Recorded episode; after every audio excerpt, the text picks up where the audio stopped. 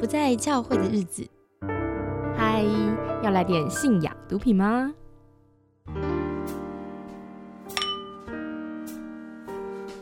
很高兴又邀请 David 到我们当中。Hello，Cindy。嗨，我们就在这种舒服的音乐下面继续聊这个严肃的话题哦。嗯，现在心情还好吗？现在很忐忑不安、啊，很忐忑不安，为什么？我们都聊了四集了耶，都聊了四集了，然后接下来不知道自己能够在教会混多久。所以是我很害怕。好的，了解。我们呃听完四集的听众朋友，如果还愿意收听我们第五集的话，代表其实真的是非常有耐心，也愿意跟我们抽丝剥茧，去看看到底信仰毒素的状况哈。嗯嗯，你有没有什么话想跟已经要听到第五集的听众朋友说？嗯，不知道大家听到现在是不是有觉得，哎，自己好像在教会里面有中了一些毒？那有可能很多时候我们在教会里面，其实难免都会有一些这样子的毒素出现。嗯，只是说我们有没有办法去辨别、分辨，并且把这样子的问题带到上帝面前？嗯，这其实是一个很很重要、很重要的关键，因为很多时候其实我们不是没有爱心，不是没有热情，很多时候我们的爱心跟热情当中总是会掺杂着那么一点毒，只要有一点点的毒在里面，嗯很多时候我们就可能让自己或者别人的信仰崩解。嗯，不知道会不会就是大家听了之后，觉得自己有中毒，感觉就是压力很大，然后很害怕，觉得这样我很难再去向别人付出爱或者讲信仰，会不会我都给的是不正确的东西？嗯，当然了，很多时候我们一定会因为这样子而感到惶惶不安。那其实提醒我们一件事，就是我们有意识到自己有这个问题，嗯，可能有这个问题，那这会是我们面向上帝的第一步，嗯嗯，因为我们知罪，接下来才有可能悔罪、嗯回转，对啊。嗯，对，所以好像我们其实可以轻松一点，就是难免嘛，就算你不吸毒，旁人在吸毒，我们闻到那个就是让人很嗨的空气，也忍不住就会嗨起来。好，但是其实没有关系，我们就是有点意识，有意识的知道自己在做什么。然后如果真的中毒，没关系，还可以解毒嘛，还可以嗯戒瘾嘛。好，我们就可以有一些调整。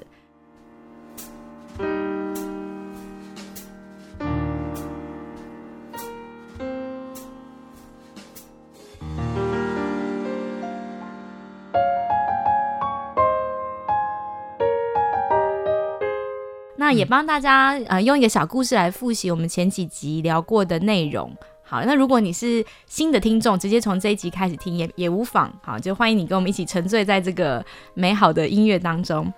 呃，故事是这样子的：有两个女孩子一起走路上学，而且她们要迟到了。铃响的时刻呢，越来越接近，她们已经迟到过很多次了，马上就会面临再次迟到的严重后果。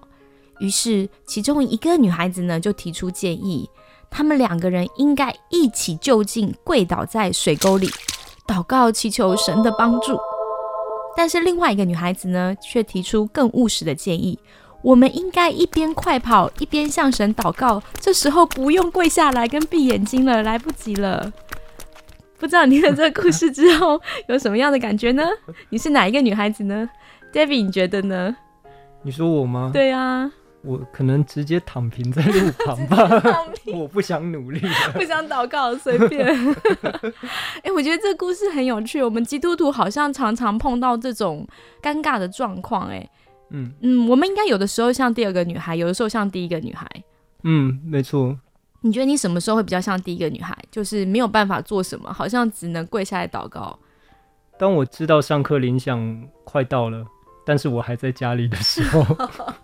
就是一定来不及的时候，对，一定来也不及不用跑了 对对对，哦不需要跑了。对，就是祷告求主赦免我们的罪这样子。嗯嗯，但如果事有可为的时候，很有可能我们就会做第二个女孩子后，我们边努力做一些嗯对，然后边向神祷告。我觉得这个就是两难的纠结，到底我们应该放手交给神，只要祷告，还是我们其实是有我们自己的责任，我们还有要努力的空间。其实蛮多时候都是我们基督徒面临到的一个选择的问题。嗯，但是如果你的信仰都 always 只有跪下来祷告，好像就觉得一切交给神的话，那就会是比较是有毒的信仰，因为你有一种错误的盼望，就是上帝给你奇迹逆转。嗯对我有听过，就是像有姐妹她很渴望婚姻，但是她不参与任何的联谊，她也不想要主动认识新的人际关系，那我就觉得，嗯，她在等待奇迹，就是希望上帝从天上掉下来一个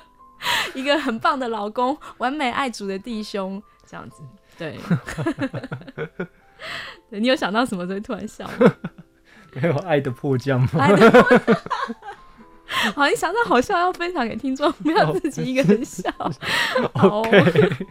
好，对我觉得就是有的时候我们真的很想要上帝给我们奇迹，但是我们就因此好像会停滞不前吼，就没有做一些事情。那这种状况在这本书里面，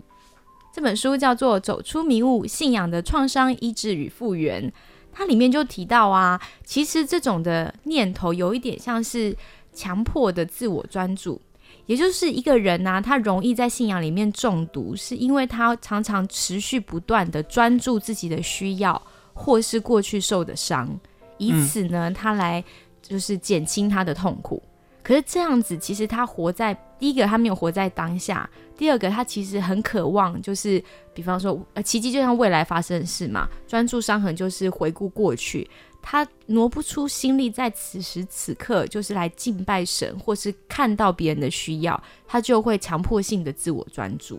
那他就很容易对上帝有超级超级高的期待，然后当上帝没有满足他的期待，或是他看到事情都没有改变的时候，他一定在很大的失望下会对神有很大的愤怒。没错。那么，通常一个人会陷入陷入这种有毒的信仰体系，那么他们很有可能是因为成长背景造成自我价值低落，因此会希望有一个一个可以完全托付自己，然后完全投入嗯的一个信仰体系，可以让他这样子。那么他们在这种体系当中，不用去面对很复杂的思考，或者是这种体系当中提供了一些很简单的方式来让他不用面对痛苦，就可以换来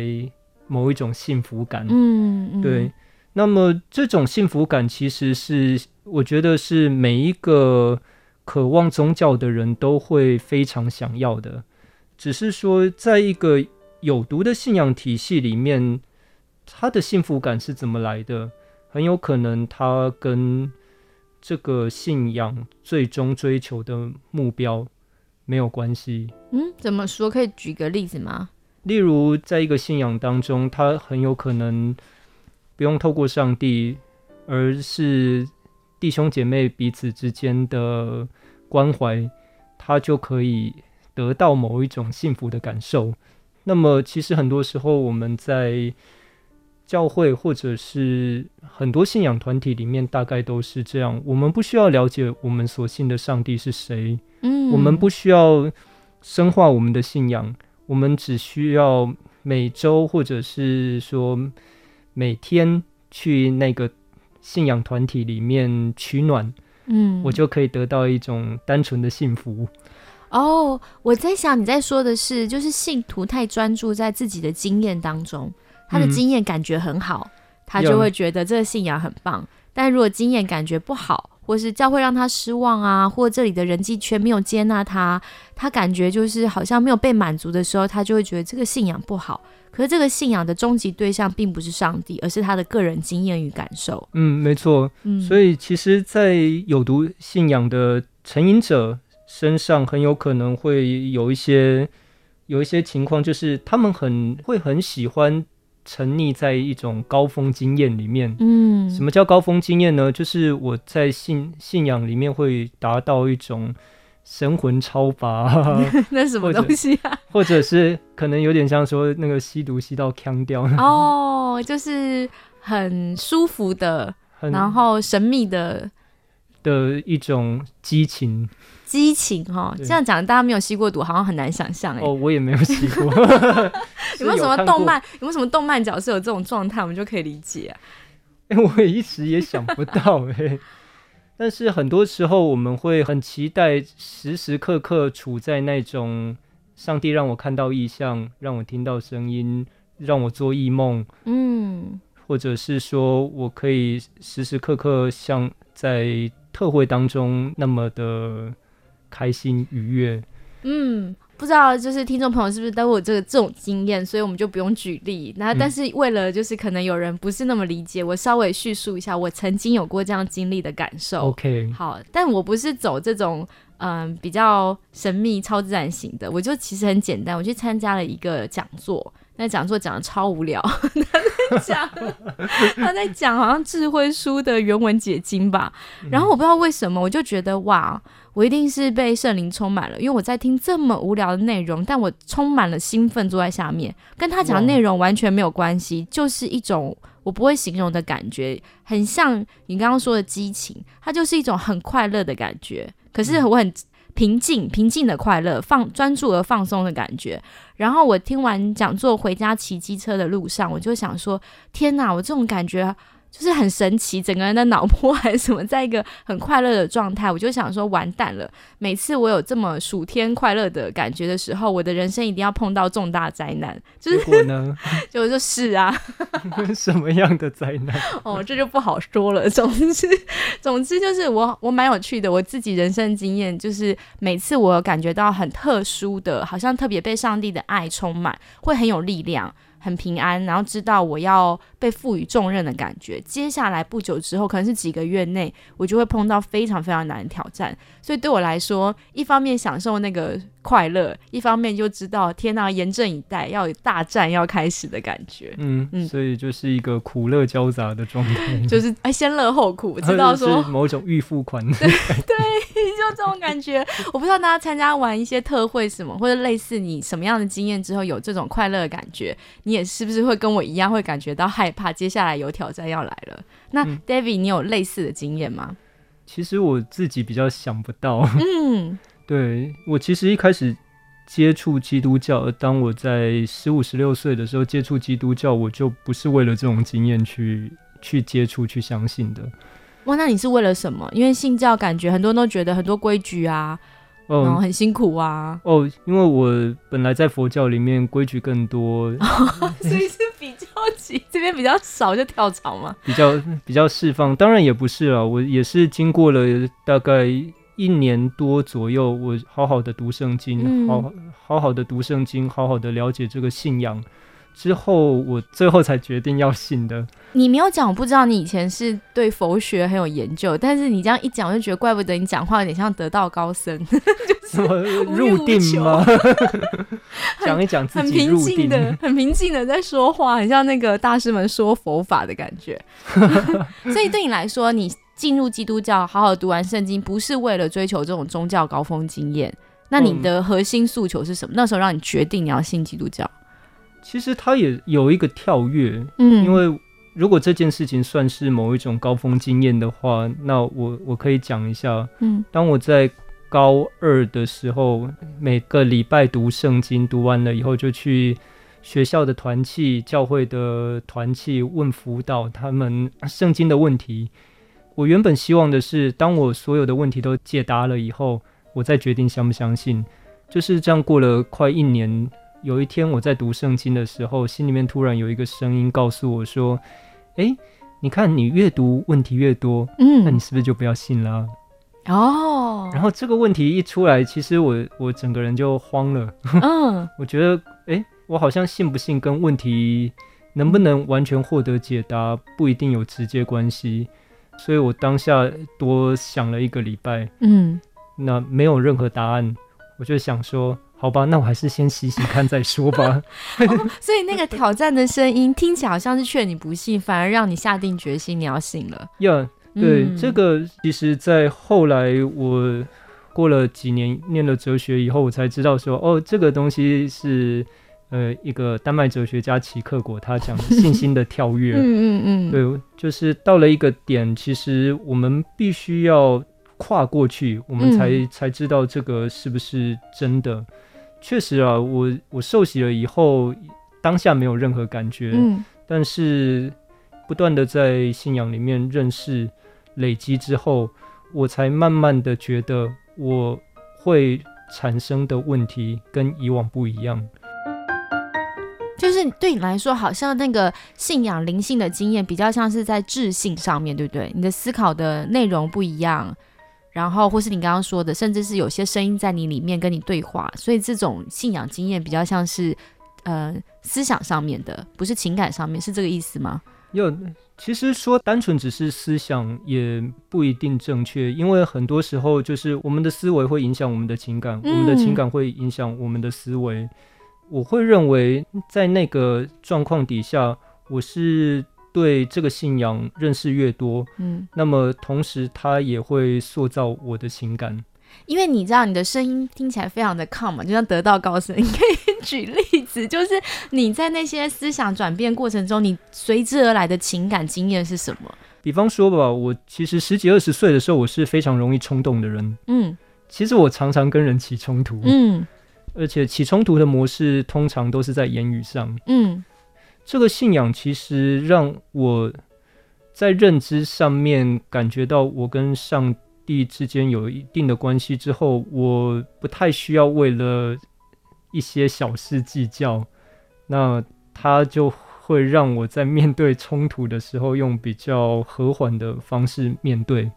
哦，所以你的意思是你的情绪好像没有以往那么容易冲动了，或是很激动了。呃，当然了，这也是过了五五六七八九十年以后了，对啊。哦，所以你讲的那个情绪的经验，比较像是整个在历程当中，慢慢的整个人的性情上的转变。没错，我会认为，呃，真正的信仰可以改变一个人，它是一个渐进的过程，是，它并不是一个很速效的，嗯，就好像我吃了什么药了以后，我就完全变成另一个人一样。对，我们偶尔会听到这样子的奇迹见证，但是嗯，大部分的信仰其实应该是慢慢来的。就就算你有奇迹，好，你瞬间转瞬间你就戒烟了，但是你之后你要面对你生命的问题，也是要花几十年的时间慢慢改变嘛，转变嘛。没错。那相较之下，其实就是像我妈，嗯，我记得第一集的时候提到过我妈，那她就是一个突然有一个灵狂喜的宗教经验。突然突然有一个灵性经验，嗯让她整个从虔诚的佛教徒转成虔诚的基督徒。嗯但是这个宗教经验其实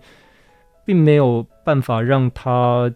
抵御在教会里面受到的伤害。嗯，对，面对类似的伤害，过了几年以后，我爸跟他离开了，那我还是在里面撑着。就是有没有一种狂喜的宗教经验，有时候并不是那么的稳当。嗯，就是嗯我们不能只依靠这个经验，有甚至我们这样的分享，我觉得听众朋友可以听见，就是如果你没有的话也 OK，因为真正重要的事情是你信主那七八九十年之后发生的事情，就是嗯在过程当中你要慢慢经验。那我们两个分享我们两个的这个宗教 高峰经验，听起来很难成瘾，因为没有办法 反复经历。像我就是会害怕后面的代价，然后对你来说，那个比较像是历程性的、慢慢的时间的转变。对，它是一个时间点，一个开始。嗯，然后从这个开始之后，我可能会进入下一个阶段的信仰旅程。是。嗯，不过对很多人来说，尤其是特别喜欢是情绪冲击型的这种宗教经验的呃基督徒，他可能吼就是在有这种非凡的属灵经历之后，他没有办法面对随之而来的低潮。没因为错，因为那种快乐，就是你会感觉到你很爱主，你什么都不惧怕，别人的语言都不会伤害你，然后你可以嗯为主有勇气去做一些事情。那种那种情感今天真的是让你会觉得自己很强壮。嗯，所以当你回到现实，那个感觉不见的时候，你发现现实中还是这么乏味，还是有这么多挑战的时候，就会宁可再回到那种就是属灵的狂热状态，甚至不惜你去制造一种虚假的宗教经验，因为肾上腺素确实会带给别人刺激和力量，嗯所以为什么演唱会不用基督教的，你去任何演唱会你都会很嗨，对，你看到你很喜欢的人，对你的大脑整个运作就不一样了。所以我觉得，为什么嗯，教会界里面很流行很多很强烈情感刺激的活动，是因为很多人在里面遇见神，也有很多人需要这样的经验去刺激自己，保持在一个比较 strong 的状态。嗯，就好像我们吃了无敌星星一样。嗯，那我们不管怎么冲都不会碰到什么东西，好像都不会死。没错没错，在在心理学里面确实也提到，有的时候人不敢面对一些事情，需要逃避的时候，我们就很需要打鸡血。嗯，所以为什么有一些信心课程可以贩售很昂贵的价钱？好，或是有一些就是奋心型的业务工作拓展是能够吸引到很多人，是因为人在面对一些很无力的状态，就更想要就是很让人兴奋的东西。那我觉得这种嗯、呃重复的歇斯底里的表现，它真的会让人看似在敬拜神。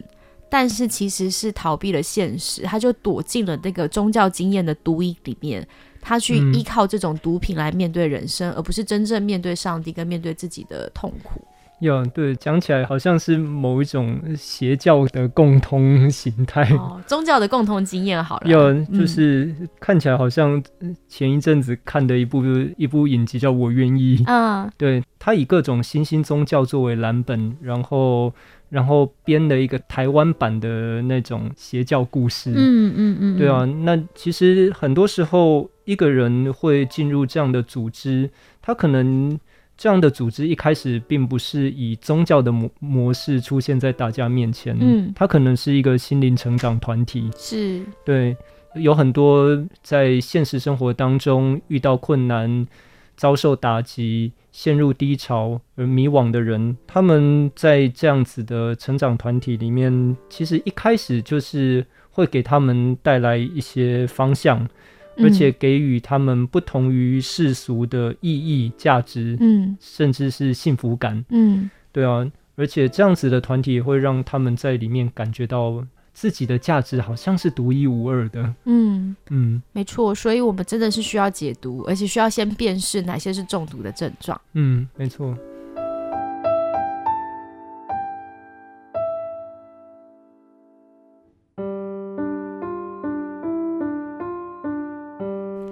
接下来想跟大家分享一段故事，这是我们听友的真实投稿。他来自一个极度严厉的基督教家庭，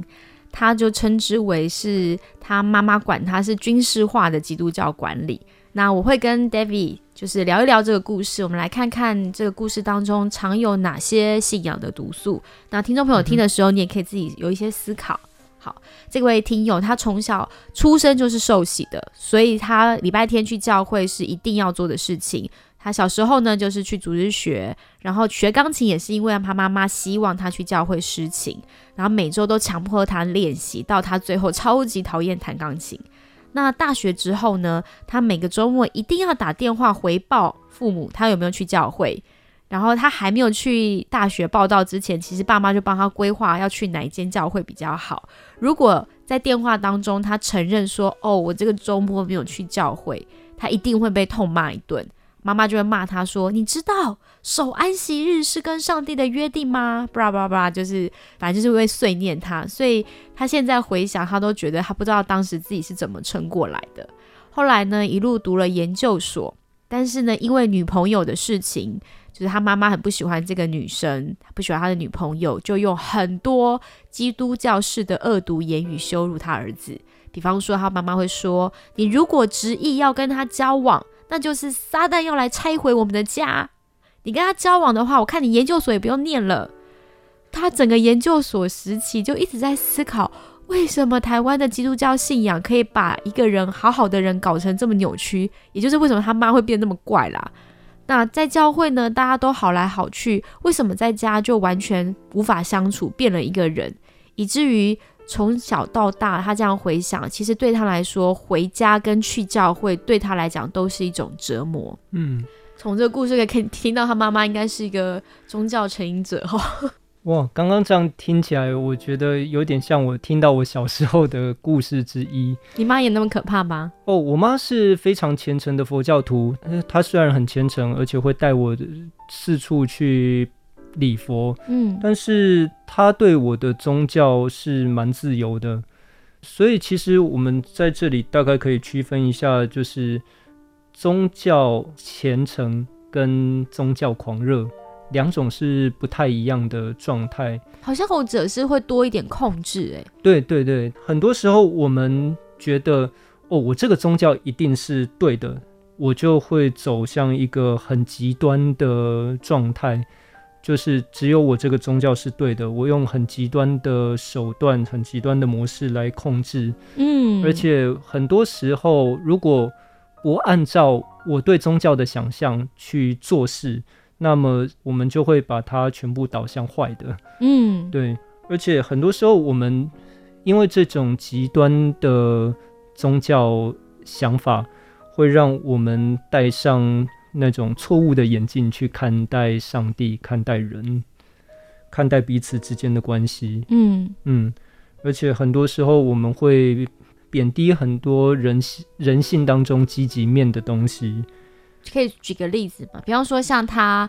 呃，他妈妈是怎么样贬低他的积极面啊？像说他不是很讨厌他这个人的女朋友，对啊，那么他就会撒旦的攻击，对，直接说这是撒旦要拆毁我们家，嗯，而且而且还说你只要跟他交往，那你连研究所都不用念了。这个孩子有自己的生命力，自己的生命历程，但是他妈妈只要不符合他对基督教或他儿子的想象，全部他都否定掉了。对，就等于是说，他用他在宗教里面觉得不喜欢的那些内容来否认他儿子一切的行为，而且他确实有一点灾难化。即便他儿子交了一个不好女朋友，也不至于好像就是毁灭性连研究所都没有办法读下去，但他就会做出这种结论，哈，蛮极端的。而且刚刚这样听起来，这里面有好多好多的应该，嗯，那么。身为基督徒就应该要不管怎么样都要去教会。嗯，那其实我们可以仔细想一想，当我们的生命里面充满了应该之后，那上帝会在哪里？嗯，很多时候充满了应该，我们就不需要上帝了，因为只要这些应该都做到了，没错，我们就好了。对，我们就都 OK 了。OK，好，嗯，好，那我们继续故事喽。好啊。呃，这个弟兄呢，其实他是蛮认真的，因为他后来研究所，呃，先讲一下他后来发生什么事。他研究所毕业之后就出社会工作嘛，然后他的牧师最喜欢讲马拉基书，就是你呢，就是要奉献，就是你只要认真奉献，上帝的祝福就会从天上更多的倒给你。好，所以他就会很乖的照实奉献。那如果他一个月呢赚四万三。他还会补满，就是差额，他会奉献四千五，就是他会超过十分之一就对了，对。但是呢，这要回到他后来就是在研究所时期，他出了一件事情，他的这个标题叫做《基督教式花式霸凌法》，怎么说呢？我觉得我很喜欢他这个名字。他说他那时候在研究所的时候生了一场病，然后怎么看都看不好，是一场重病。然后原本他想要出国的计划都完全无法执行了嘛。那中间呢，因为一直查不到病因，他妈妈就一直用他的基督教式花式霸凌法霸凌他。比方说，整天要他爸爸传牧师的讲道给儿子看呐，一回家就会说：“我建议你啦，你爸传给你的讲道你要看哦。”好，然后你就是没有持续的做医治释放，才没有被医治，所以强迫他 说服他医治释放。再来，你想要被医治，就要去特会，你就会得到属神的医治了。然后就每天在这种轰炸当中，就觉得快疯了。如果是我，应该也会疯了。就是我很不舒服，然后还要 被强迫说你就是没有做什么，你才没有得到医治。然后后来呢，有一天他真的受不了，就是他真的要疯掉，他就去跟他的阿姨还有牧师讨论，到底要怎么跟母亲沟通。诶，其实他的阿姨跟牧师都支持他，把从小到大真实的感觉跟母亲说。然后他就鼓起勇气，这个做法真的是很勇敢，他就去找他妈妈了。然后结果他妈妈听到重点是什么？你竟然跟牧师还有阿姨说我们家的事情，他就直接丧失理智，他就说：“你不用跟我说了，你背叛我，你还跟外人说这种事情，你背叛我。”然后儿子就很惶恐嘛，就说：“妈，我是因为爱你才要跟你说这些。”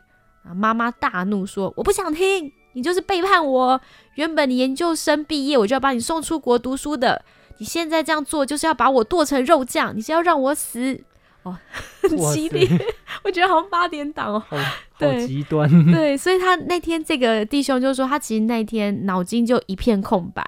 因为他其实以为他跟他妈妈说是有帮助的，然后牧师跟阿姨都鼓励他，没有想到引发他妈妈更失控的状态。那这件事发生后一年呢，他就去某间大医院做了两次手术治疗他的病，所以幸好他的病后来有渐渐好起来，然后后来他也跟他女朋友分手了。哇。那这件事之后呢？他觉得他所有的价值观都崩坏了。他从此以后很讨厌所谓的基督教，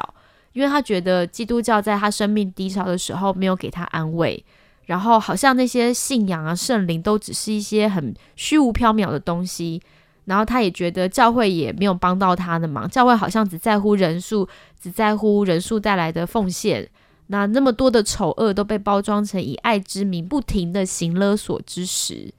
对，然后他就觉得，当他去教会，还要听到讲道的人在台上沾沾自喜的说，有多少人来我们教会受洗啊，多少人得救啊，他就觉得很荒谬。你们都说上帝只会赐福，可是上帝根本没有办法管控苦难这件事啊，好像所有的好处你们都说是上帝给的，遇到苦难都推给撒旦，然后教会在当中只是渔翁得利而已，然后一直宣告说大家要对神有信心，但他自己的。人生的心路历程就是他很苦的时候，没有任何教会的人帮到他的忙，让他受到这种宗教的荼毒。听起来他真的蛮惨的。对，而且我感觉他说赵慧行勒索之时，就情绪勒索之时，好像其实跟他妈妈勒索他，他把他连在一起看呢，让他有这种感觉。对，很多时候其实讲台上面讲的内容是是事实，那可能也是对的。只是因为我们跟其他基督徒相处的时候受到的伤害，会让这些事实反而变成对我们的一个重担跟压迫，就听起来就很刺耳。因为你在说这些话，我经验到的基督徒相处，他们就是在做伤害我的事，所以你在说，嗯，基督徒要爱人啊，我听起来就会觉得很讽刺，是这样对吗？对啊，刚刚其实有提到他去找牧师，还有阿姨，嗯，谈说他妈妈怎么样对待他，嗯，那么牧师跟阿姨其实也只有鼓励他去跟妈妈谈开，嗯，可是对我自己来讲，我会觉得，我们如果是陪着他一起去跟妈妈讨论，而不是让他自己面对，会不会他对信仰的感觉会比较好？而且跟妈妈的冲突也不会那么大。我基本上觉得呢，呃，从我自己是心理辅导的观点来看，要一个孩子跟父母摊牌，其实需要非常多的前置作业。没错，就是你啊，通常哈，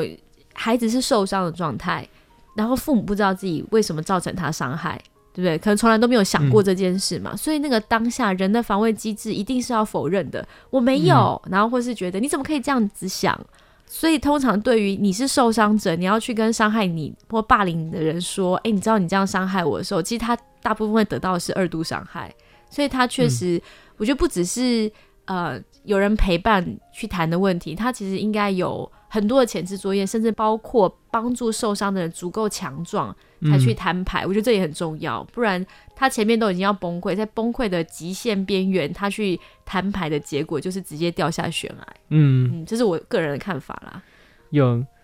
我也是这样觉得。那么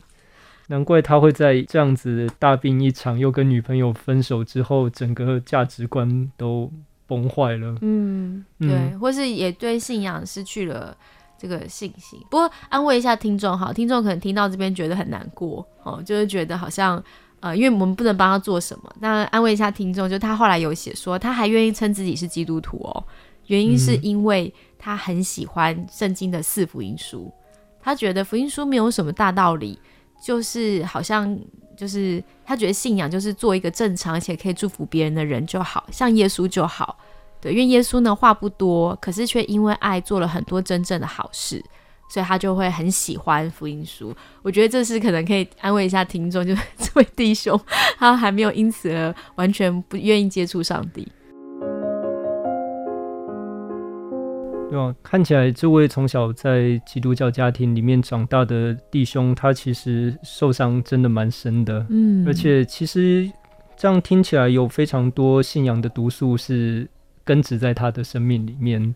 对他被强迫喂毒了。嗯，是啊。那其实，在这种情况底下，嗯，我们一般要说要戒毒的话，其实是我们要要节制或脱离。嗯，但是在信仰里面比较不一样的状况是，我们必须要对这个信仰的真实面有更多的认识。所以刚刚他说到自己其实还是会称自己是基督徒，嗯。还是非常喜欢耶稣，耶稣福音书，其实是一个非常好的起点，嗯因为好好的自己面对这个宗教的核心经典，是让他持续的认识这个信仰真实面的一个途径。嗯，对，我觉得你讲很好，就是对，就是为什么这两位基督徒其实反应还不错，让他去谈话，但是他却好像觉得很糟糕。我觉得是因为他的母亲是跟他最亲近的，他也最在乎他母亲跟他的关系，所以那个宗教经验是很强烈。如果这个宗教经验是这么负面又这么让他受伤的，他没有办法看到其他正向或好的，所以本来就是那个区辨什么是没有中毒的状态就更难了。那嗯好像真的是回去读圣经，有办法帮助他很单纯的就认识这位耶稣是怎么样的一位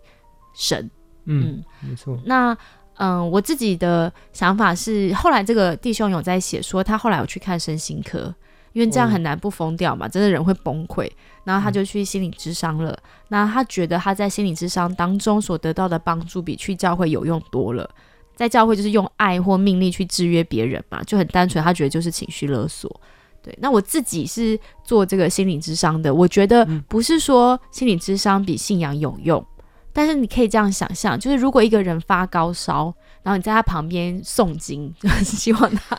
可以感受到宗教的力量，这实在太强人所难。他现在连烧到他已经很不舒服了，然后他心里也很脆弱，身体脆弱，人的心灵就脆弱嘛。嗯所以此时不是他不能通过你的管道去认识上帝，是时间点不对。所以很像心理智商，就好像是我这时候是一个退烧药，我先帮助你把最不舒服的那个状态减缓一点点。所以它其实是跟信仰是可以成为一个信仰的桥梁，帮助一个人身心稳定，他可以进入比较好的状态的时候，他再来谈信仰，或是整理他在信仰里的伤害，就会是呃事半功倍嘛。